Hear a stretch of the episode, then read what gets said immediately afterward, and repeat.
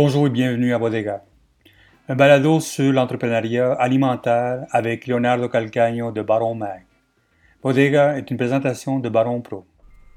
Stéphane Dion, euh, le président de la distillerie de Montréal. Euh, euh, je suis avocat de formation, puis depuis le mois de février, je suis à temps plein à la distillerie. Excellent.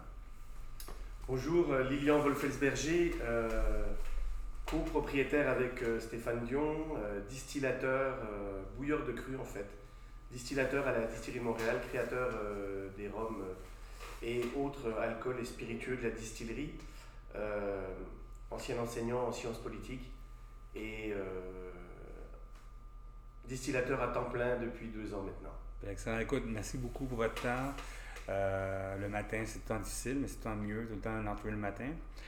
Moi, personnellement, quand j'ai découvert votre distillerie vous autres, c'est vraiment le côté, l'innovation que vous avez tout le temps. Vous avez une, belle affaire, le pastis, c'est sûr, ça a été un drink hallucinant. Je l'ai bu trop vite. C'était vraiment bon. C'est bon euh, C'était vraiment bon. Puis après ça, plus vous sortez des affaires tout le temps. Puis tout à coup, j'ai découvert que vous étiez vraiment dans, le centre de Montréal. Vous êtes vraiment, vraiment Rosemont. Le nom Rosemont, c'est pas comme un nom, vous l'avez pogné ailleurs. C'est vraiment vous êtes à Montréal, ça. J'aimerais que vous me donniez un petit peu de, votre, background, comment, pourquoi vous avez lancé une distillerie, tu sais, avocat, c'est payant, pourquoi aller dans, dans il y a de la passion bien sûr, et vous, pourquoi aussi lâcher l'école pour, tu sais, en sciences politiques, pour commencer à laisser une distillerie? C'est un marché, comme on se parlait avant ça, est grandissant. Je suis allé dans, beaucoup de, de, goûter à ça, il y a beaucoup le côté, euh, tu le, côté de la business. Mais avant qu'on parle de tout ce que vous avez fait, pourquoi ça va te lancer à Rosemont? Pourquoi va te lancer ça? Ah ça, c'est une belle histoire. Tu Lilian pourrait la résumer. Euh. Parce qu'en fait, euh, tu vas au cœur du, du, sujet. Parce qu'en fait, au départ, moi, j'avais une micro-distillerie dans les cantons de l'Est que j'avais montée là-bas, à West Brom. Et ça me prenait 1h30 pour aller, 1h30 pour revenir. Ça m'a coûté euh, un mariage, trois enfants. J'avais monté ça avec un de mes meilleurs amis, Matthew Brewer qui avait le nom aussi pour, euh, pour, euh, pour faire ça. Et euh, on faisait l'aller-retour dans la journée pour aller brasser les tonneaux, ah, remuer, distiller, et tout et tout. Et donc, c'est Stéphane, en tant qu'avocat, qui a fermé la compagnie, qui a fermé la distillerie, Wolfelsberger Brewer à l'époque, et qui m'a proposé, deux semaines plus tard, d'en rouvrir une.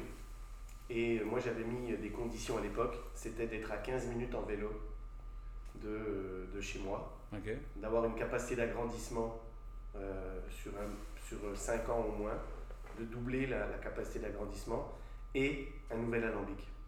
Et euh, Stéphane étant toujours déterminé dans les projets, il a trouvé un endroit pour pouvoir ouvrir une distillerie à 15 minutes de chez moi, montre en main en vélo. Et, euh, et donc à partir de là, on a décidé de, de l'ouvrir dans le quartier parce que ben, Rosemont, lui, il est, il est né dans Rosemont. Et moi, immigrant français, j'ai quasiment tout le temps vécu dans, dans, Rosemont, la petite patrie. Ce qui fait que euh, c'est comme arrivé naturellement qu'on s'est appelé Distillerie de Montréal. Au départ, on s'appelait Distillerie Wolfelsberger, mon nom de famille. On va savoir pourquoi personne ne s'en rappelait. C'est comme moi Calcagnon. Et donc, euh, on, a, on, a, on, a, fait le changement euh, en 2018. On a dit, OK, on s'appelle Distillerie de Montréal. Et euh, à partir de là, on a créé la gamme Rosemont spiritueux euh, de la distillerie de Montréal. C'est difficile de travailler au centre, tu sais, comme côté Rosemont, tu sais, les maisons sont petites, les buildings sont petits, tout ça. Comment ça a été difficile de monter ça ici, euh, votre, la distillerie? Ça a, été, ça a été du travail, mais on a maximisé l'espace, tu verras un peu. chaque pouce carré est, utilisé. Hein. C'est très, c'est très japonais. Hein. Rien perdu. Mais en même temps, euh, c'est très plaisant parce que hum, on voit que les gens, tu vois, quand ils veulent venir euh, faire une visite, c'est à côté, ils peuvent venir en taxi, ils peuvent venir parce que souvent euh, ils dégustent quand même, mais ils crachent pas tout le temps. Bien sûr. Donc, Puis on a la piste cyclable juste à côté. On a la piste cyclable à côté, donc les gens viennent. Viennent en vélo. Ça nous amène quand même une certaine proximité qui est, qui est, qui est plaisante. Et puis pour tout ce qui est livraison, quand même, on va pas se plaindre parce que dès qu'on commande quelque chose, on l'a. quoi. Ce qui n'est pas la même réalité que quand tu es euh, à en. Chibougamau ou en Gaspésie où euh, tout est quand même problématique. Mais oui, ça a été vraiment une adaptation. Juste rentrer les alambics, c'est du sur-mesure. Mais ça, ça, je pensais à ça. Moi, j'ai parlé avec des distillateurs, ça, puis euh, j'ai parlé avec le gars de Gaspésie qui va distillater là-bas, puis ça a été long faire ça, puis le rentrer, tout ça. Mm-hmm. Lui, en plus, il y a une église, une ancienne église, pour que ça, il y a de l'espace. J'ai resté dehors, puis je pensais à ça, vous autres, c'est comme, on fait pour rentrer tout ça là-dedans. ça a été du... On a défoncé la façade, puis on l'a rentré. On a refermé la façade. Avec les, les, Ils nous ont envoyé ça dans une caisse en bois, là. Ah on l'a refermé avec la caisse, euh, on a démonté la caisse, on l'a remise là, puis on a dit après, ok, on finira le mur après. C'est vraiment... Euh, C'était juste, là. ouais, ouais, tu vas voir. À quelques centimètres, là. C'était ça. Je l'ai mesuré, j'ai pas dormi pendant je sais pas combien de mois parce que je me relevais, je remesurais, ça va rentrer, ça va rentrer. Parce que peut-être que c'était pas en centimètres ou en pouces ouais. européens. C'était européen, donc c'était tout en centimètres, ce qui était un peu plus facile pour moi. Excellent. Puis vous, c'est quoi, quoi, la grosseur de la, de la distillerie? La grosseur? Disons euh, combien d'alimbics, en équipement, combien vous en faites? Ça, sur les pieds carrés, c'est toi? La superficie au plancher, on a 1200 pieds carrés de plancher actuellement. Euh, donc, euh, multiplie ça par deux étages, plus le sous-sol dans une section. On doit être pas loin de 25 000 pieds carrés à peu près euh, d'utilisation. Ça n'a pas de l'air, mais. Euh, non, non, c'est quand je suis arrivé, je pensais pas ça. Mmh, tu vas voir, c'est surprenant. Vous êtes, c'est sûr, vous êtes, vous êtes, personnellement pour moi, vous êtes un des comme les. le monde qui ont commencé à distiller à Montréal. C'est vraiment que vous avez commencé, vous êtes un des, pionniers là-dedans. C'est sûr que vous n'êtes pas le premier numéro 01, mais vous avez quand même du monde que. Quand je parle beaucoup de la distillerie ici, du monde, vous regardez ce qu'il fait, vous mmh. faites souvent ça. Comment ça a changé depuis le début que vous avez commencé jusqu'à maintenant? J'ai vu, bien sûr, les prêts à boire ont beaucoup changé, bien sûr. Mais selon vous autres, qu'est-ce qui a changé dans, le, la côté de la distillerie? Côté de la distillerie, nous, ce qui a beaucoup changé, c'est qu'on a commencé avec un alambic à bain-marie euh, de 100 litres, 120 litres. On a vraiment commencé avec ça. On a eu le permis avec ça pour passer à un, 5 hecto. Puis maintenant, il traque avec un 25 hecto. Donc ça, ça a changé. Niveau machinerie, je te dirais... Euh, euh, le gros, gros changement majeur, c'est quand on a fait l'investissement pour une chaîne d'embouteillage. On, a, on a traîné, traîné, traîné jusqu'au bout notre 4 tireuses. Là. Ça, vous étiez vraiment à la main avant. Ouais, ouais, ouais. 4 tireuses, on a traîné jusqu'au bout. Puis euh, quand est venu le temps de, de la chaîne d'embouteillage, ben, on l'a eu l'année dernière en janvier. On l'a installé en janvier l'année dernière. Euh, ça, ça a été le gros, la grosse, grosse chose. Pour le reste, je te dirais que toute la cuverie, tout ça, une fois que c'est changé, c'est pas c'est pas majeur, mais nous, ça a été vraiment tout ça euh, qui, qui, a, qui, a, été le, le, le, gros changement. Ce qui a changé énormément, c'est qu'il commence de plus en plus à y avoir des clients avertis. Euh, la SAQ a énormément travaillé pour nous là-dessus, avec embouteillé au Québec, préparé au Québec et origine Québec. Tu vois, et nous, par exemple, même si on fait fermenter notre propre mélasse, qu'on distille notre propre, notre propre mélasse et qu'on fait nos propres rhums, on a préparé au Québec. Pour être origine Québec, on a euh, deux pommes, l'érable qui sont origine Québec.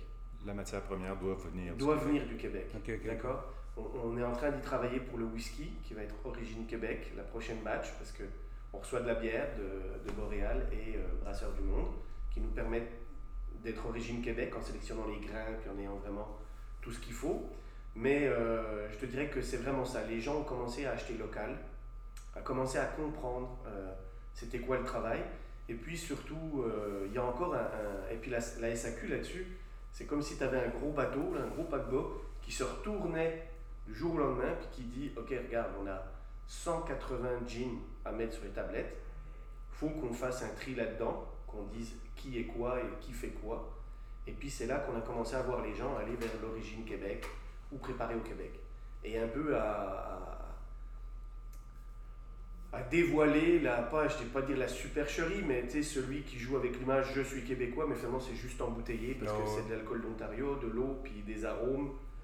On brasse ça en embouteille, c'est juste embouteillé. Donc les gens ont commencé à voir ça, à comprendre ça. Donc je pense qu'il y a encore énormément de travail à faire pour l'information des gens, pour la compréhension, mais tu le vois quand ils viennent ici, ils sont avides de savoir, ils veulent comprendre, ils veulent connaître, ils, ils, aiment ça. Donc. Euh, je pense qu'on est dans la phase, tu sais, où il y a eu toute la démarche euh, de, bière, et puis ils voulaient comprendre les bières, et puis, puis on, s'en va vers l'acte spiritueux. Où, euh, et nous on travaille fort là-dessus, c'est qu'on essaye surtout de mettre le Québec sur la carte, non pas du Québec, mais à l'international. Et c'est pour ça que, euh, pour moi, c'était important d'envoyer nos alcools dans les concours internationaux pour avoir l'avis de nos pairs.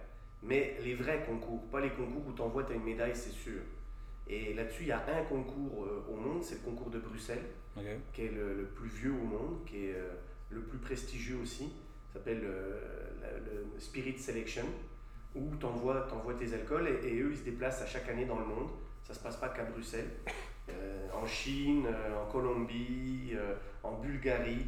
Et là, tu as 1850 échantillons qui arrivent dans toutes les catégories d'alcool es évalué par tes pairs. C'est-à-dire que c'est tous des distillateurs dans ce concours-là. Distillateurs ou des gens directement impliqués dans le monde des alcools. Donc, tu n'as pas l'Instagrammeuse, l'influenceuse qui vient, qui goûte, puis euh, oh, j'aime bien la couleur. Non, non, c'est vraiment, tu es évalué. Si tu dis que tu fais du rhum, ils s'attendent à avoir les aspects du rhum, tu comprends? Vous autres, vous êtes comment, parce qu'il y a beaucoup de distillateurs qui, qui, se disent distillateurs, tout ça. C'est quoi la différence entre vous autres et les autres distillateurs? C'est, disons que si quelqu'un vient chez vous, moi j'ai la, la chance de, connaître vos produits, d'avoir goûté vos produits. C'est, on voit que le travail en arrière de ça, tout le kit, mais vous, c'est quoi la différence, disons, quand quelqu'un vient boire chez vous? C'est quoi l'expérience qu'il a de, de chaque bouteille qui ouvre? L'expérience qu'il va avoir, c'est que déjà, il va, il va comprendre qu'il y a un vrai travail derrière chaque alcool. Qu'il y a de la fermentation. Ouais, qu'il y a de la fermentation. Ce que les autres ne font pas nécessairement. Parce que souvent, quand tu fais un gin, tu as juste à partir d'une base d'alcool, et puis après ça, tu l'aromatises, et puis hop, c'est parti. Alors que nous, même nos gins, on les distille. C'est-à-dire que le gin au concombre, ben, on achète 75 kg de concombre, on les passe au juiceux, on le fait infuser, puis après on le distille. Et on distille du concombre. Et là, on fait notre concentré, on fait nous-mêmes notre propre concentré de concombre. ok? Donc il y y a ça. Il y a le savoir-faire, parce que bah, il y a par exemple des recettes qui sont là, euh, le sureau ou l'orange électrique, c'est des recettes de ma maman. Euh, les eaux de vie de fruits que tu vois ici, c'est euh, dans ma famille, on en fait depuis, depuis cinq générations. Mon arrière-arrière-grand-père était, était déjà distillateur. Il avait un alambic mobile. Il allait, Stéphane a fait une campagne, il a récupéré des, des vieilles photos que ma mère a envoyées de mon grand-père qui trinque, et puis on lui a mis une bouteille de pastis dans la main. Une canette, de, une canette de mojito. Euh, Rosemont euh, depuis plusieurs générations. Donc euh, il y, a, y, a aussi, y a aussi ça, il y a le fait que ben, moi depuis que je suis tout petit, les prunes, je sais que ça s'en va au tonneau, parce qu'on va distiller en janvier quand, quand le travail à la ferme devient plus, plus calme. Mhm. C'est là où on distille quoi. Donc ça là-dessus, je... Ça vous êtes le des artisans, artisans distillés. Vous allez vous toucher tous de début jusqu'à la fin. Ça, c'est l'importance de votre histoire. Et puis surtout, tu vois, c'est, je veux dire, on travaille qu'avec des épices naturelles. Là, c'est pas comme la déco, quoi. C'est-à-dire que le piment oiseau qu'on met, ben, c'est du vrai piment oiseau. Euh, la cannelle, c'est de la vraie cannelle. Euh, on n'achète pas de, cannelle liquide, on fait vraiment tremper notre cannelle dans le rhum après ski. Le gingembre, on a fait vraiment notre alcool de gingembre, on l'a fait fermenter, on l'a distillé, puis on a fait un alcool de gingembre. Puis votre ananas? L'ananas, on achète l'ananas au Costa Rica, on a la machine pour presser l'ananas que tu vois là. Ah puis là, on le coupe, puis on, récupère la chair et la peau. Et on fait des concentrations dans notre propre rhum de chair et de peau d'ananas et on distille la peau et la chair. Et ensuite, on fait un assemblage avec nos rhums tirés du tonneau pour faire un rhum à l'ananas.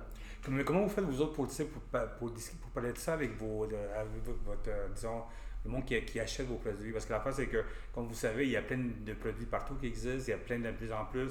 L'année prochaine, j'ai déjà comme des, courriels qui s'en viennent avec du. Euh, pour le, whisky qui s'en vient, déjà, il y a plein de whisky qui s'en vient. Mm-hmm. Mais comment vous faites vous, transmettre ce message-là aux gens?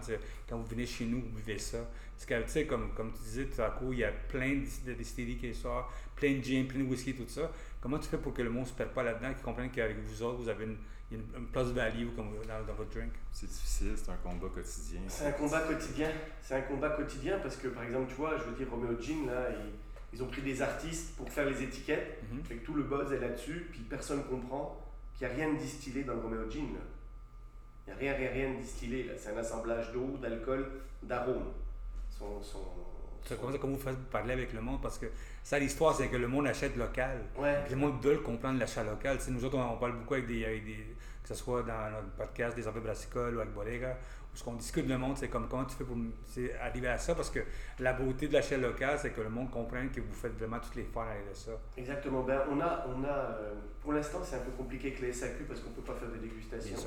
On fait un travail de terrain quand même de on a gagné des médailles à Bruxelles, comme je te disais, on a gagné six médailles. Donc là, on a pu expliquer, la presse est venue. Il y a eu comme, euh, tu sais, j'ai fait une entrevue à LCN, tout ça, où là, on peut parler un peu de nos produits. Puis on a embauché un ambassadeur qui euh, fait venir les bars, les restaurants, qui viennent ici, ils dégustent. Tu vois, tout à l'heure, on a euh, le bar, par exemple, à trop, l'équipe du Montréal Plaza qui vient, à qui on fait vraiment les explications, les sommeliers comprennent comment c'est je retourne régulièrement là-bas pour expliquer le processus. Il y a une job de B2B vous faites très fort avec, avec le monde. Et les gens viennent nous voir surtout, tu sais, cette semaine, là, on a le meeting après, là, pense qu'on a cinq bars et restaurants qui viennent. Donc eux, ils viennent. Travail de terrain. Travail, travail de terrain. Étienne va vraiment sur le terrain aussi pour leur expliquer. Puis quand ils viennent, ils comprennent. Puis on a inversé le problème, comme on ne peut pas faire de dégustation à la SAQ, on va voir les SAQ et on leur dit venez nous voir, on est capable de respecter toutes les règles de distanciation sociale, ta ta ta ta ta ta. On vous fait visiter la distillerie et on vous fait une dégustation et je vous explique tous les produits.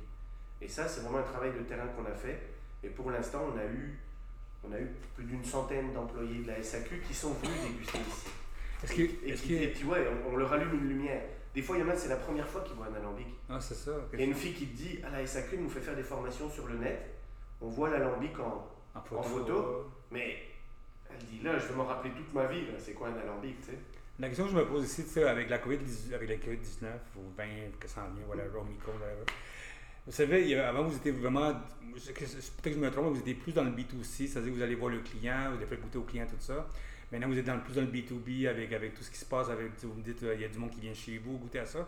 Est-ce que vous avez vu que c'est l'importance du B2B au B2C, qu'est-ce qui va mieux là-dedans? avoir les ambassadeurs des restaurations, des restaurants qui, vendent, vos drinks ou le B2C, ou ce que plus. Moi je, moi, je trouve dans le B2C tout le temps plus euh, flaky un peu. Ils changent de goût quand ils veulent. Avec le B2B, tu travailles avec le monde. Alors, je vais te demander, moi, de m'expliquer les deux nuances parce que je, tu m'apprends un concept là. Le B2C, c'est le, le, le, client. Tu t'en vas boire, le client est là, tu t'en vas ta, ta bière au client, ou ton drink au client, ou ton client, tu fais dégustation de ton client. En SAQ, tu veux dire, par exemple ça on peut, a un stand, on fait goûter Ça peut n'importe quoi, ça peut être de la restauration, c'est que toi, tu vends à ton client. B2B, c'est vraiment business to business, c'est-à-dire que ce que vous faites, vous autres, vous allez voir les restaurateurs, le monde du, bar, que les autres deviennent vos ambassadeurs dans les de ça. c'est votre ambassadeur. C'est la différence. C'est que de, le, le client, le B2C, demain matin, il aime le rouge, demain il aime le noir. Le B2B, la personne a une bouteille en arrière de vous autres, il faut qu'il vide sa bouteille-là. So, il va mettre en place des stratégies pour mieux vendre comme ça. C'est la, la, grosse différence le B2C. Est-ce que vous avez remarqué en, utilisant le, les méthodes mais en B2B, le B2B, est-ce que c'est plus payant pour vous autres côté business? Je dirais que c'est un mélange des deux, peut-être. Ouais, un mélange des deux, puis je te dirais aussi qu'on n'est pas encore capable de pouvoir le voir bien. Parce qu'il n'y a pas d'analytique dans ben, Puis ben, les restaurants rouvre, ça fait pas longtemps, je veux dire que les bars et restaurants, tu comprends? Mhm. Donc, étant donné que nous, la gamme, elle est établie depuis un, an et demi ou deux, Covid deux ans quasiment, là, on, tu sais, bars et restaurants fermés, euh, Mais est-ce que vous avez trouvé que les deux méthodes sont bonnes, il y a des méthodes différentes? Est-ce que vous avez le côté d'avoir des ambassadeurs qui vont faire goûter vos drinks, est-ce que c'est quelque chose d'intéressant que vous n'avez pas pensé avant plus que, ça? On n'y avait pas pensé avant. Là, honnêtement, on est au tout début. Là. Ça fait à peine quelques mois qu'on a commencé. C'est à, cause de la COVID c'est À cause de la COVID, oui. OK, OK, OK. Parce que tu sais, tu peux pas te prendre un ambassadeur en pleine COVID. Bien sûr. Parce qu'il ne peut pas lui faire déguster en SAQ, il ne peut pas rencontrer les gens, il ne peut pas aller dans les bars, ils sont fermés, ni les restaurants. Mais c'est intéressant comme stratégie que vous avez mhm. faite parce qu'avant, il y avait une stratégie tout le temps d'aller goûter, goûter, goûter aux clients, tout ça. Puis je vois de plus en plus du monde, c'est comme que l'e-dream mettre en place, mettre en place des stratégies B2B qui est intéressante. Il y a ça qu'on offre aussi, c'est-à-dire qu'on a un mixologue en résidence ici qui, quand le bar vient, il leur propose de faire une carte cocktail. Et tu vois, euh, jeudi dernier, c'était euh, le Rosemont. Mm s'appelle le Rosemont. Je suis déjà allé voir, j'habitais dans le coin. Ça, et puis moi, ça faisait longtemps que je disais à Étienne, je veux que ma cafétéria, là, que l'endroit où je vais en inverse, c'est le Rosemont, bordel, je fais des rhums Rosemont, je fais des produits Rosemont. On est allé les voir deux, trois fois, puis ah, ils savaient pas qui on était. Puis ils sont venus, puis là, ils ont fait Oh my god, ok.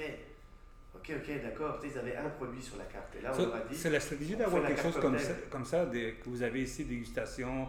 Bon, tout ça, c'est vraiment intéressant pour vous autres. C'est vraiment une carte d'affaires très intéressante. oui, mais oui, parce que la personne, elle vient, elle, puis surtout que le monde des cocktails et de faire des cocktails à la maison a comme explosé. Tu sais, je veux dire, hier soir, il y avait le barman Bruno qui faisait un live ici en direct.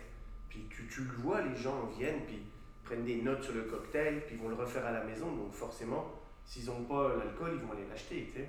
Mais il y, a, quelque chose d'intéressant aussi de vous autres. Il y a, il y a un côté vraiment que j'aime beaucoup de la distillerie puis de l'alcool en spiritueux en soi. C'est le côté d'avoir l'équipement chez vous, tout en métal, puis tu shakes, puis tu as la petite affaire pour bouger, mm-hmm. des petits sucres là-dedans, tu mets le feu. Il y a tout comme je disais au début, vous êtes vraiment des alchimistes là-dedans, la beauté en arrière de ça. Mais c'est intéressant de voir comment. Euh, moi, je trouve que c'est intéressant que vous avez fait d'avoir un bar où vous invitez du monde, le monde découvre ça. Je que c'est une stratégie marketing très mm-hmm. intéressante de vendre en soi. C'est une salle d'information. Alors attention, on ne peut pas dire bar parce qu'on n'a ah pas le droit de vendre. C'est moi qui ai dit bar, c'est pas eux autres comme ça.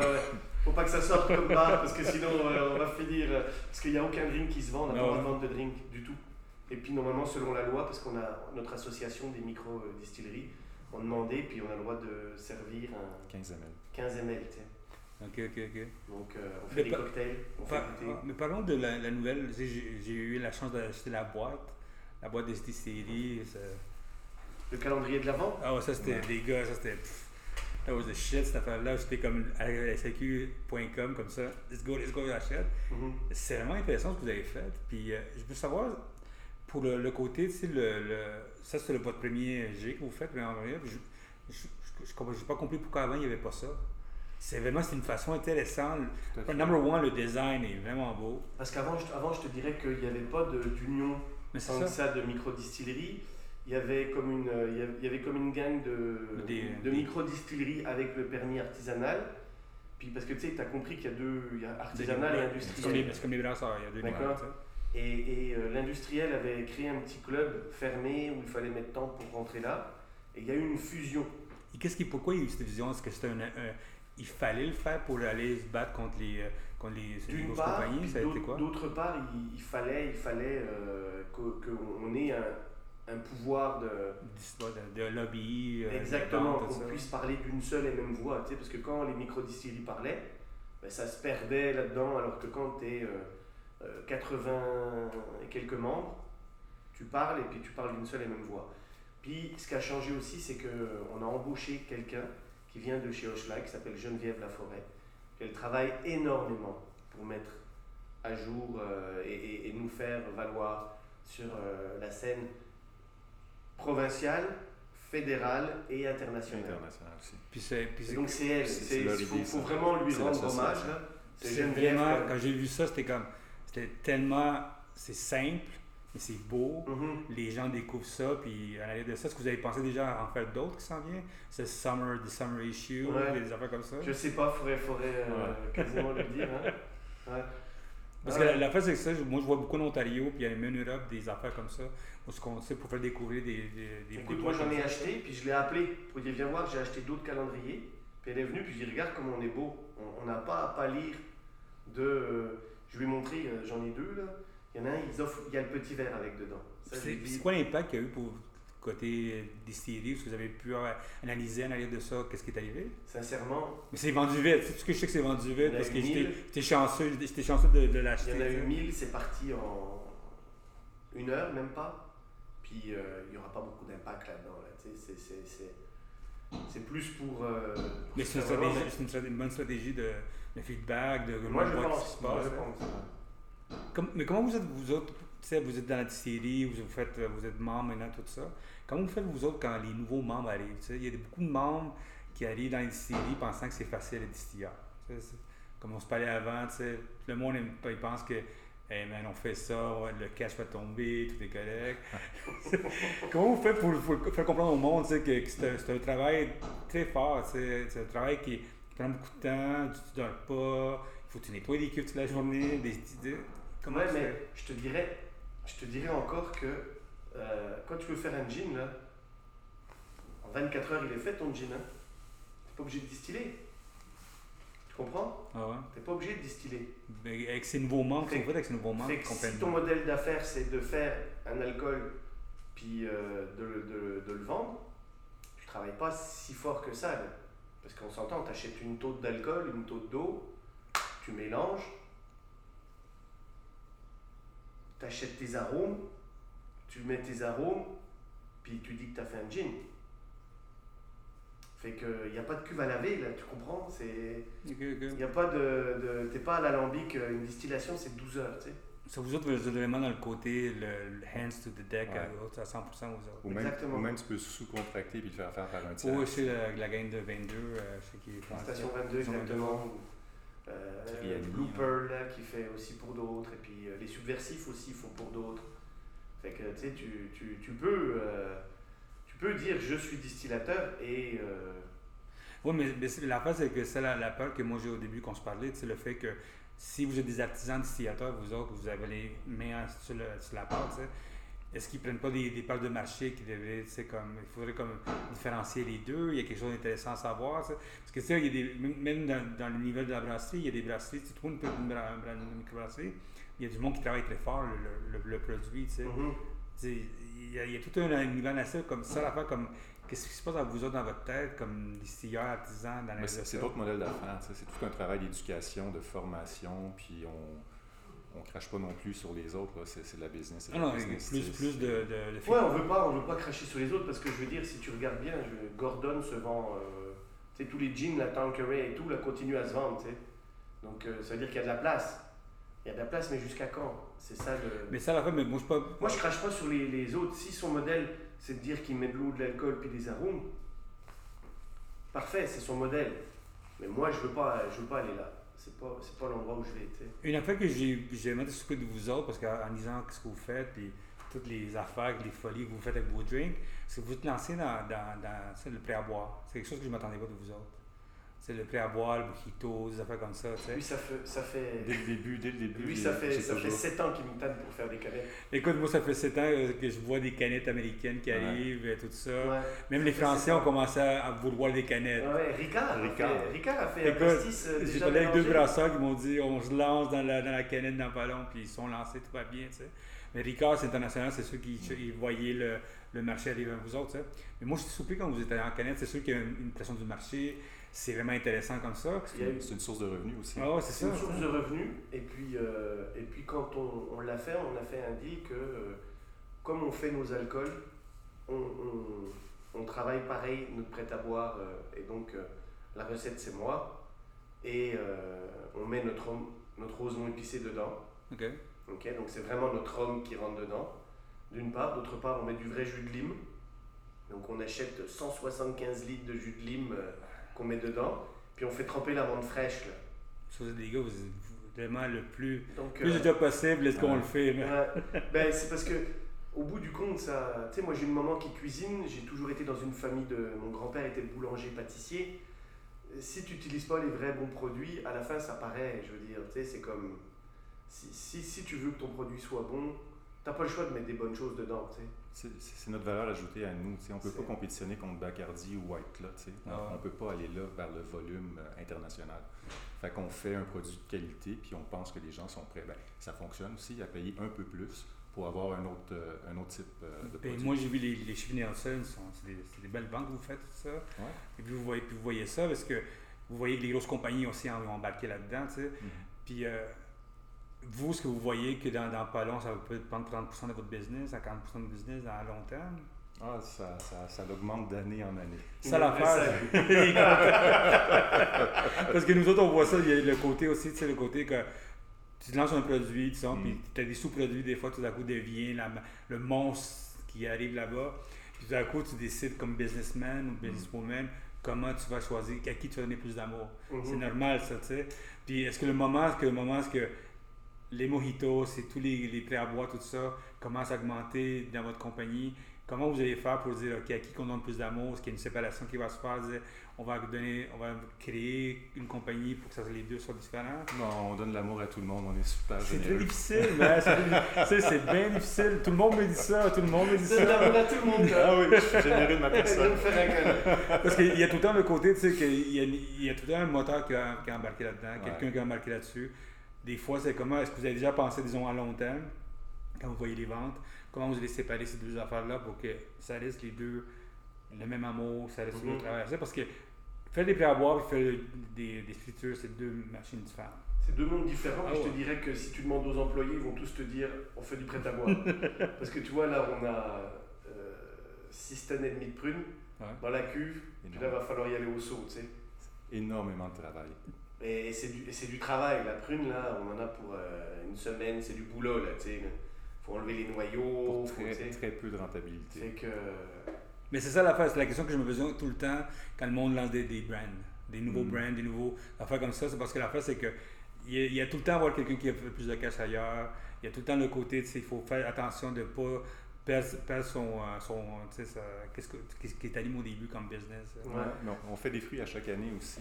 il n'a pas le choix, sinon je gueule. c'est sûr qu'il y a des fruits. Mais pour pouvoir faire ça, il faut qu'il fasse une concession, il faut qu'on amène de l'argent. Parce que si, on n'a pas d'argent, on n'aura pas de plaisir à travailler. on va ah travailler pour rien. Ah Donc, euh, Et puis, puis moi, je, suis, je suis convaincu que toutes les autres vies de fruits qui ne se vendent pas super bien là, dans 5-10 ans, une fois que ça aura vieilli en tonneau, que ça va être euh, des bouteilles euh, hors classe, là, on va les vendre, tu sais.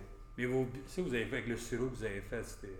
Moi, ça ne pas à ça. Hein? Hmm. Ça, ça j'ai aucun mérite, c'est ma maman, là. J'ai pris son carnet. Mais ça, ça a été France, pris un, produit que le monde ne s'attendait pas à ça, je te mhm. jure. Moi, je l'ai ouvert, la bouteille, puis il est parti. C'est hmm. comme, le monde était comme, c'est quoi? Le monde au début était comme, tu fais des drinks avec ça, tout le monde est comme, c'est quoi cette affaire C'est comme du Saint-Germain, mais en mieux. non, c'est bon ça. Puis je sais pas si t'as essayé avec de l'eau gazeuse. Mais oui, ça, on a, ça, on a essayé ça. Ça, c'est. Je me suis la petite machine. Ça de stream, là? Ouais, je fais. Non, pas ça de stream. La vieille affaire. Ah oui, avec. Euh... Ah, toute l'affaire. T'as trouvé ça? C'est hein? J'ai trouvé ça en Espagne. Hein. Ah oui, hein? J'ai de la beauté d'avoir de la famille espagnole qui qui sont alcooliques, ça. tout, ça, tout ce qu'ils ont, tout ce qu'ils ont besoin d'alcool, ils ont ça. Le, le sureau, euh, tu m'as pas dit d'ailleurs, il, il, il, part bien, non? Il part de. Mais c'est long, c'est beaucoup de travail. Tout le monde achète du Saint-Germain, même s'il est 10 de plus que notre produit. mais seulement, il y a le côté branding, il y a le brand à long terme, tout ça. Puis éducation aussi. C'est du travail, mais il y a une progression au niveau des ventes. C'est là où Étienne fait tout le travail dans les bars parce qu'il dit au barman hey, prends du Saint-Germain, si tu regardes ta bouteille, elle se tient même pas bien. Prends du sureau de Montréal. Prends du sureau de Montréal. Ah oui, c'est ça, des affaires québécoises. Puis, euh, là, là, ils font goûter, puis euh, ils montrent que nous, on a 5 fois moins de sucre qu'un Saint-Germain ce qui est pas mal quand les gens veulent couper un peu le sucre. Ah Puis surtout, euh, Saint-Germain, il y a des arômes de litchi dedans. Donc euh, c'est un, de nos, euh, notre ambassadeurs qui, qui, à chaque fois dit T'as du saut, tiens, prends le saut, puis mets-le avec le Saint-Germain. Goûte les deux. Puis, ah, c'est pareil. Ben ouais, il y a du litchi. C'est vraiment un beau travail, vous avez vraiment fait un beau travail. Ça, c'est fait une belle liqueur. Sérieusement, c'est une, une, belle liqueur. Puis que j'arrête pas de dire, on devrait la pousser, on devrait la pousser. Ça devrait être un drink d'été, ça, là, qu'on fait. C'est un gros, gros travail d'éducation. parce que l'affaire que j'ai su, l'affaire de 24 heures, qu'au poignet, le, le sirop, ça prend 24 heures pour le faire, sinon mm-hmm. il, il, est plus bon, tout ça, c'est comme. C'est de la job, faire tout ça. Le job. Ouais, les fleurs de sirop arrivent, puis là, toute la job s'arrête, on doit traiter le sirop, là. Là, c'est le temps, là. paf, Mais vous voyez comment ça, à long terme, tu sais, comme dire, les, les, vos, vos, votre compagnie à long terme, sais, penser à à mettre en place plus de produits. Parce que si moi, ce que je vois de vous autres, vous sortez tout le temps des nouveaux produits. Vous n'êtes pas comme les autres séries, vous êtes tout le temps, il y a, il y a, moins une bouteille par mois. Mhm. Comment vous pouvez. Ah, là, on est, on est, on est relax. Là, on essaie de diminuer. Mais comment vous pouvez garder ce. Pour, être, pour être honnête, là, pour être honnête, moi, ça va faire 15 ans que je fais ça de manière professionnelle. Mhm. D'accord? Fait que si tu mets le nombre de bouteilles versus le nombre d'années que je suis là-dedans, on n'en a pas sorti beaucoup, mais toutes les recettes étaient là. Tu sais. Il y a eu un gros travail de recherche et développement. il y a eu un gros, gros travail où on n'a rien sorti pendant 4 euh, ans, 5 ans. Mais que je distillais, je travaillais, je travaillais. Et on, on, a produit pour d'autres au départ. Okay, le, brewing, tu sais, le, le, rhum Sainte-Marie, c'est moi le créateur. c'est moi qui l'ai créé, c'est moi qui l'ai fait. C'est nous qui les avons mis au monde. Là. White Keys Vodka, c'est moi aussi. Les rhum du pied de cochon, c'est moi aussi qui les ai relancés. Euh, les, pardon, les jeans du pied de cochon. Est-ce que, by the way, est-ce que vous allez vous lancer dans pas long dans, dans le lait caillé, c'est la grosse mode du lait caillé. Tout le monde veut faire des crémettes, là, des, des, trucs comme ça, des crèmes. Euh, moi, j'ai du vodka. Moi, j'ai du vodka de lait de caillé. OK. De Toronto. Toronto? Ah, et ils m'ont envoyé une bouteille, euh, c'est une bouteille de lait caillé pour faire la vodka. Good, hein? Puis ont fait aussi une crémette aussi, une petite affaire quand même. C'est bon, mais du vodka avec du lait caillé. Charlie qui a fait des tests. J'ai un, copain qui travaille en Franche-Comté dans une fromagerie. Puis euh, il a fait des tests avec le petit lait là. Puis j'ai pas eu le temps d'aller le distiller avec lui quand je suis rentré en France. C'était un de mes projets si j'ai pu rentrer en hiver. Mais. Euh, Ça, c'est la nouvelle affaire de utiliser les, ça les produits. Ça, en fermentation. Ça doit, ça doit déjà. Est-ce que non. Est-ce qu'il se fait agresser tout le temps? Sa femme lui a fait sortir du garage. c'est tellement ça puait. Est-ce que vous pensez vous lancer dans d'autres produits prêt à boire? Est-ce que c'est quelque chose qui vous intéresse d'aller chercher d'autres marchés? Puis c'est un marché international aussi à de ça. Sais? Ouais, c'est un, c'est un, c'est une négociation avec mon associé. On lui parle d'une prochaine qui va sortir? ah ben oui. Euh, on, a, on a un nouveau produit qui va sortir en prêt à boire. Tu as une primeur, on l'a une primeur, on l'a pas dit à personne. Margarita.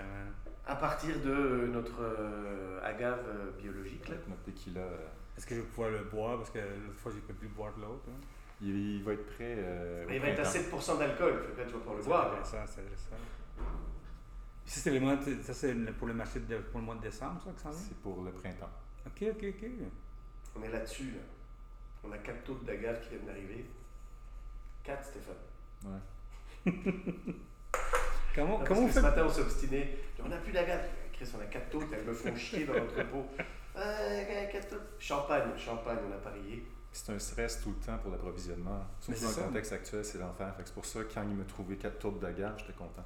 Parce que sinon, j'en avais juste au printemps. Fait que c'était. Mais c'est le côté de la logistique avec tout ce qui arrive, tout ce qui s'en vient. On parlait, des, on parlait des bouteilles avant tout ça. Il y a vraiment un gros problème ah, dans n'importe quoi qui arrive. C'est tout.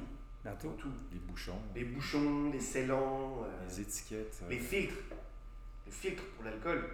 Ah, ça a augmenté de 30%, puis on n'en a pas avant, avant 4 mois.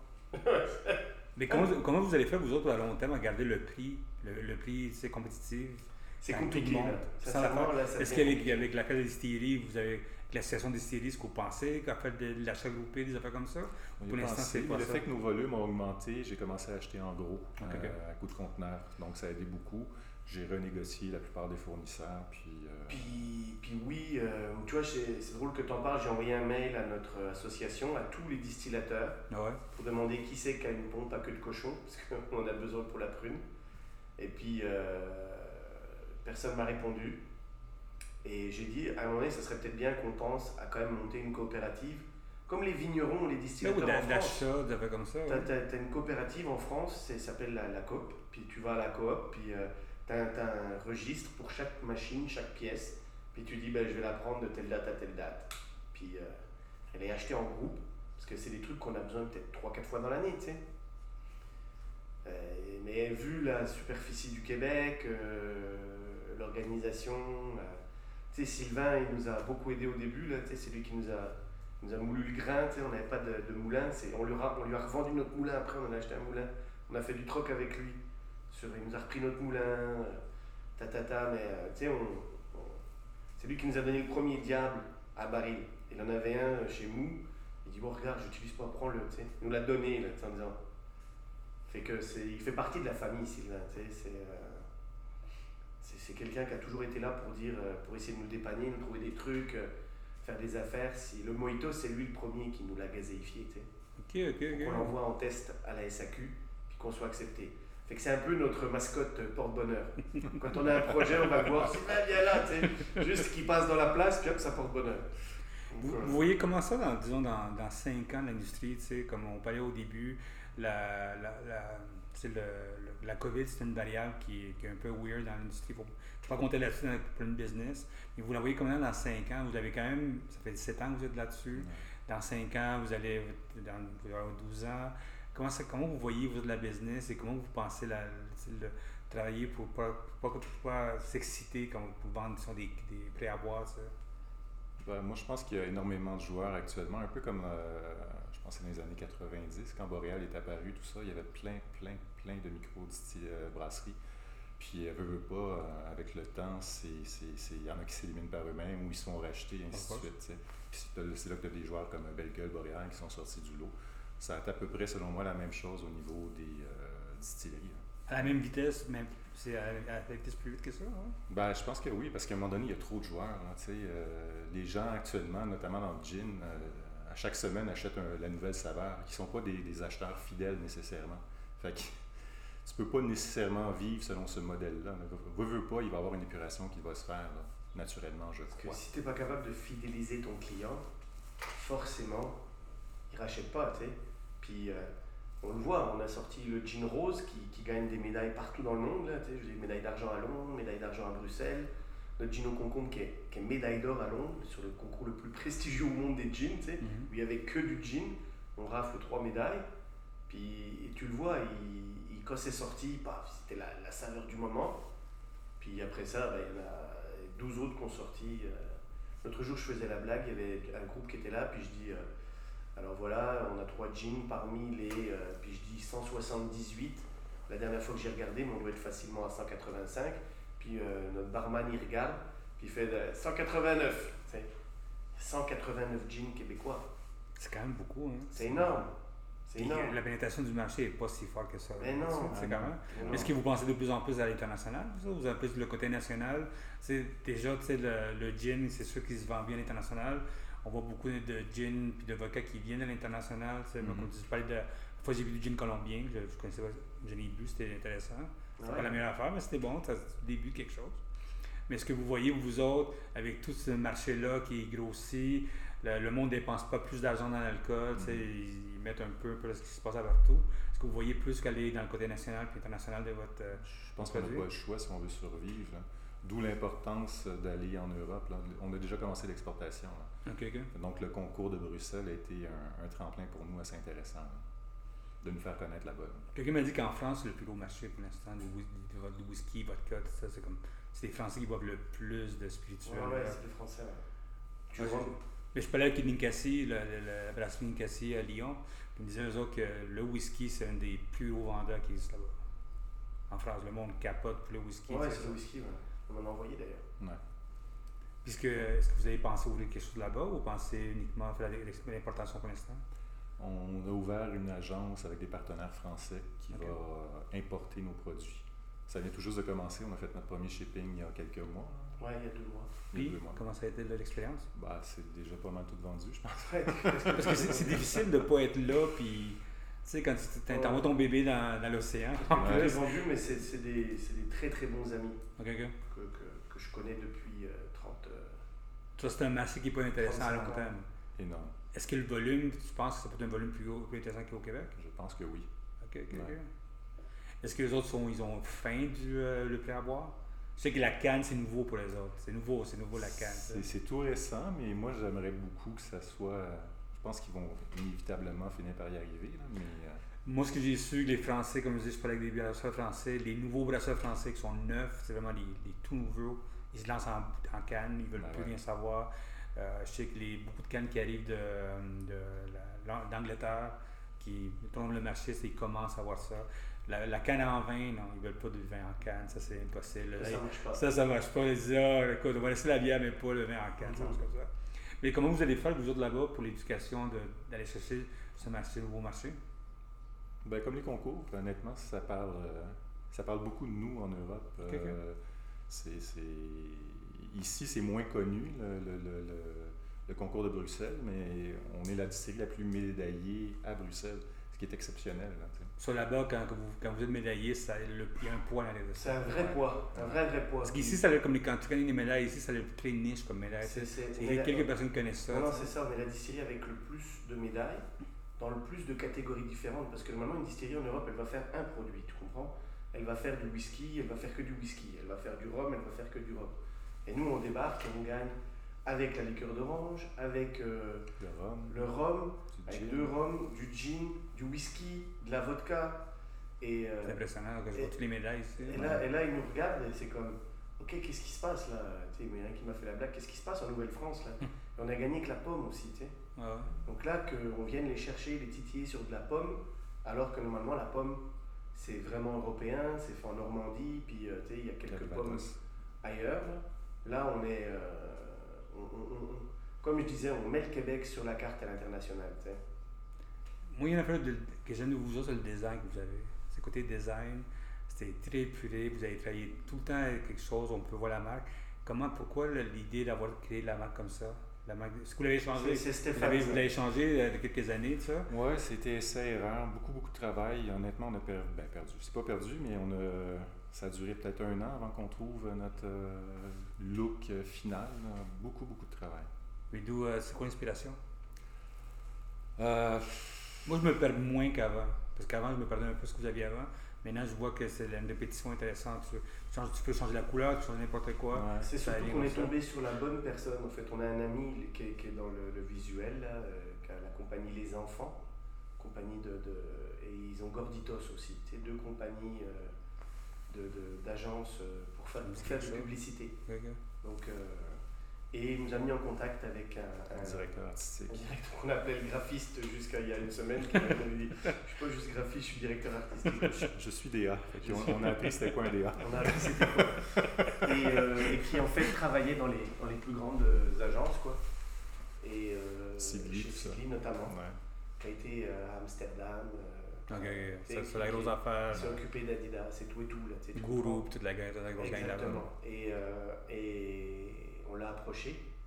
Et maintenant, on est comme fusionnel. Quand on lui propose un nouveau produit, il revient, il nous propose 4-5 euh, étiquettes. Lui, il m'appelle et me dit hey, laquelle tu trouves la plus belle? Je vois celle-là. Je prends pas toujours mon choix. non. Mais ça, je ne m'en occupe pas. Ça, c'est son boulot.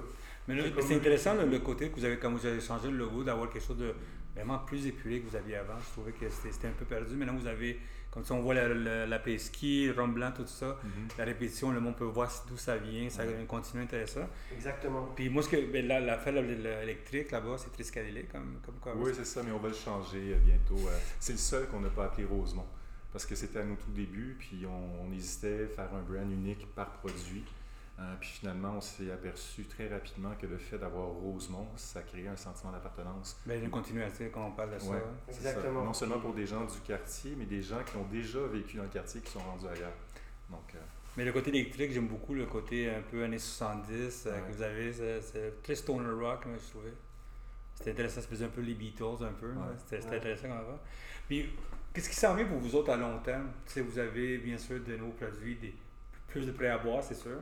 C'est sûr. Il va essayer, de, de. J'ai comme Philippe, demain matin, je vais recevoir comme 15 caisses de d'en boire parce qu'il m'a aimé beaucoup là-dessus. Personnellement, je crois que.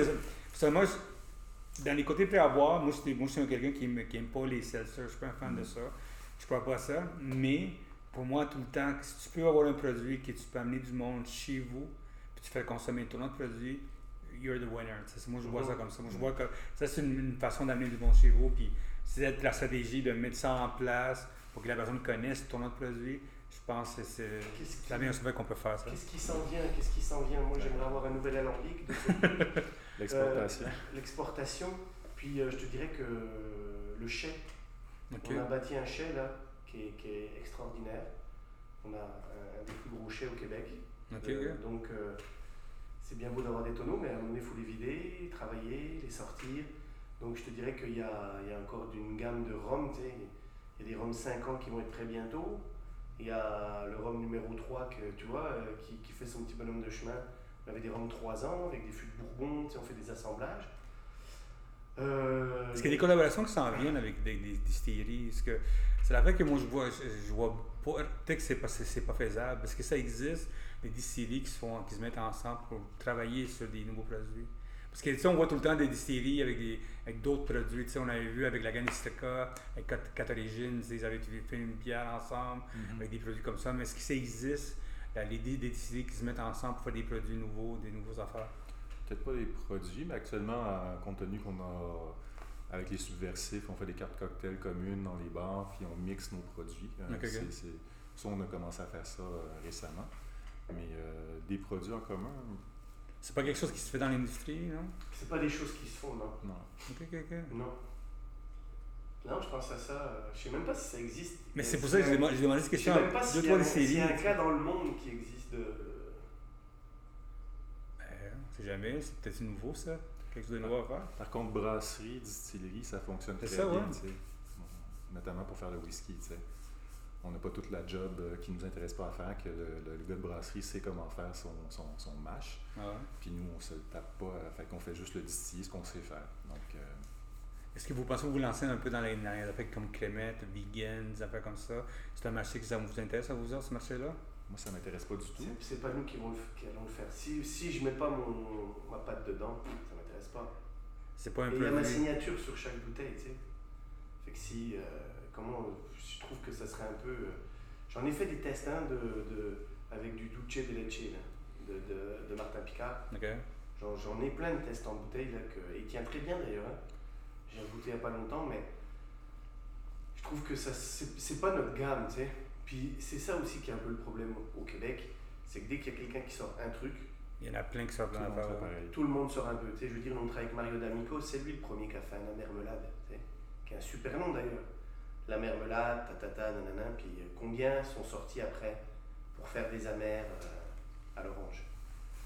Moi, je suis surpris que vous n'avez pas des produits euh, comme des sirops les sirops, tu sais, comme des produits de côté. Vous avez comme une expertise à, ah, faire des mélanges. ouais, ouais. Mais moi, je vous vois dans l'expertise de, vous avez comment, comment boire, tout ça.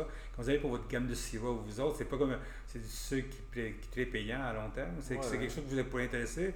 Bien boire ton drink, c'est quelque chose qui s'en vient? pourrait, mais je trouve que c'est trop euh, s'éparpiller, euh, trop focusé, selon moi. Déjà qu'on a une grosse gamme de produits comparativement aux autres. Si, on, si on élargit encore, à un moment donné, on va se perdre peut-être plus tard un jour, mais pas pour le moment, selon moi. Comment ça a été l'ananas quand ça a été le. J'ai pas, eu, pas eu la chance de venir au lancement de l'ananas. T'as pas été invité? Non, j'étais invité, mais j'ai, pas eu le temps, les enfants, la vie. Ma, femme veut que je boive le moins possible. Parce que je fais beaucoup de bouteilles à la maison. C'est ça qu'on a plus de femmes. gardons Léo, s'il vous plaît, le moins possible. C'est ok, merci. Mais comment ça a été le, fait d'avoir lancé un rhum d'ananas C'est, quand même. La bouteille était belle déjà. Vous aviez lancé ça dans le temps de. Tu sais, il y a le. les affaires de. Il y a eu une époque, il y a 10 ans, 5 ans de ça, tout le monde avait tout un ananas. Je pense que vous aviez fait un malheur. Mais comment ça a été le lancement? C'est vrai, il y a 5-10 ans, tout le monde avait un ananas? Oui, il y avait l'émission de, avec les. Avec l'émission de, sur les, euh, la publicité. Je sais pas, moi, ah, mes filles, mes filles avaient tout le temps des trucs d'ananas. Oui, mais il y a eu une époque où tout était ananas. Il y a eu un mouvement d'oiseaux, il y a eu l'affaire d'ananas. Tu sais, il y avait une, Ah, tu vois, tu me fais remarquer ça, j'avais pas remarqué. Oh, écoute, il y a de l'ananas partout. lettres, là, tout, il y avait tous les trucs ananas. C'est vrai qu'il y a plein de trucs avec de l'ananas. Ouais, c'était. Parce que, ah, c'était une, euh, je suis là, Joe c'est une émission de TV, sur HBO, je pense, qui parlait, qui parlait d'un gars qui vendait de la publicité, tout ça. Don Draper, mais je ne sais pas le nom de la. Je ne plus le nom de la. Ah, je vais regarder ça. Puis c'était tout de l'ananas, tu sais, je, m'attendais. C'est vrai, dans les affaires de ta mère, on n'a pas trouvé d'ananas. Non, mais dans les affaires de mes filles, oui. Ah oui, hein? C'était comment le lancement? Comment ça a été le, fait d'avoir lancé un produit comme ça? Il y a eu, c'était la première fois déjà mhm. qu'on faisait ça. Euh, on n'avait jamais fait de lancement avant. Jamais fait de lancement. Il y a eu un très bon retour. Ouais. Puis, euh, puis, je pense que les gens l'aiment. Je pense que c'est un produit intéressant. De, nos produits, je ne sais pas si tu l'as goûté. Non, pas encore, encore, mais c'est un beau produit intéressant. Et, euh, c'est parce que la référence au Québec, c'est plantation, tu sais, pour les buveurs de rhum. Et puis, euh, le, un, des commentaires qui, il n'y a pas longtemps, j'aurais été offusqué, euh, m'a plu, c'est qu'il y en a un qui m'a dit Tu sais quoi, avec le coke, on garde le goût de l'ananas. c'est que les gens le boivent rum and coke, mais avec, euh, avec ça, puis je l'ai essayé, puis effectivement, bon. ça, ça, reste avec le goût de l'ananas. Fait que c'était un, un, beau lancement qui nous a permis de voir un peu le, le, monde qui était là, parce qu'il y a souvent des gens qui écrivent des articles, on ne les connaît pas. Et donc c'était euh, c'était plaisant. Puis euh, je pense qu'il y avait quand même un espèce de feeling de post-Covid, tu sais. Ouais, moi, c'était un drink de party, c'est Oui, il n'y en a quand même pas eu beaucoup des, des lancements, tu sais, depuis deux ans. Fait que tu voyais qu'il y avait comme une espèce d'engouement, ça n'aurait pas pris grand-chose. On aurait mis un DJ, là, puis le party pognait, C'était comme, ah, ça partait euh, direct. Puis hier soir, il y avait le barman Bruno, là, qui faisait un party. Je pense qu'on m'a dit au moins 20 fois, hey, ton rhum à l'ananas, c'est malade c'est comme des, des, vrais buveurs, des, des, des, vrais amateurs de, de, de rhum là, qui le boivent.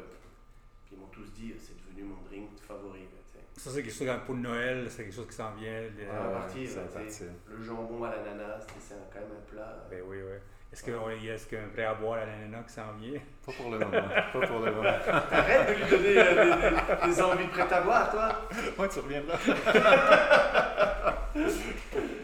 Pour finir, je veux savoir, donne-moi euh, trois conseils pour quelqu'un qui veut se lancer en distillerie. Je sais que vous ne voulez pas voir tout le monde, mais, trois conseils qui sont intéressants pour quelqu'un qui veut se lancer en affaires. Parce que vous avez quand même fait quelque chose d'intéressant de vous mettre dans une place au centre, vraiment, vraiment poigné ici. Mm-hmm. Vous avez à l'international, vous avez créé vos produits, vous avez gardé votre vision d'artisanal. Vous avez comme trois conseils, cinq conseils pour donner à quelqu'un qui veut se lancer en affaires, que ce soit dans la distillerie, que ce soit dans la bière, que ce soit dans la bouffe, tout ça. Qu'est-ce que vous voyez comme business? Hein? Ben, moi, j'ai deux conseils. C'est beaucoup, beaucoup de travail. Donc, travail, travail, travail. Puis, il ne faut pas perdre le plaisir là-dedans. Parce que si tu n'as pas de plaisir puis tu fais juste bosser, tu vas être malheureux puis ça va, ça va foirer tes affaires.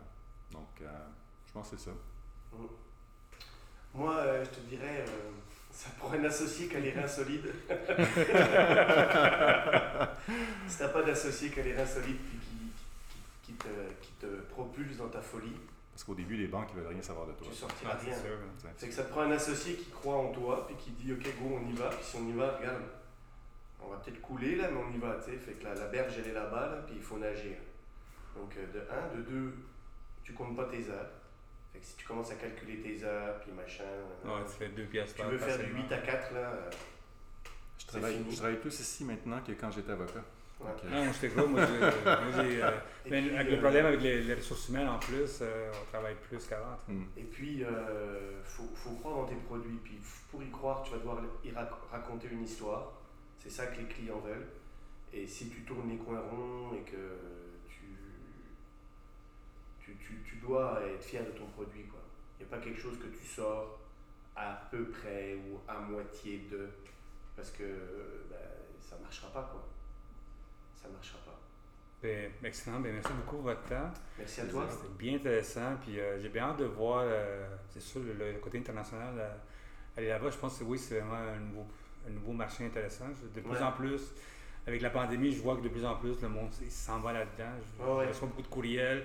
Le gouvernement veut ça. Puis, je te dirais qu'on a, on a dû changer les étiquettes pour l'Europe parce que ce qui marche pour nous ah, c'est sûr. marche pas forcément là-bas. Donc on a dû mettre un peu des feuilles d'érable partout. La Canadian Touch. La Canadian Touch. Tout ce qu'on n'aime pas, nous, tu sais, on doit le mettre sur la bouteille. non. À ce point-là, ouais. Ils veulent tous voir une feuille d'érable. Ben, il y a le côté branding. Ils veulent voir la feuille d'érable. Tu sais, la presse qui est fait comme ça. Là. Québec, Montréal. Oh la feuille d'érable. C'est drôle, hein. Écoute, euh, marketing is marketing. Hein? C'est ça.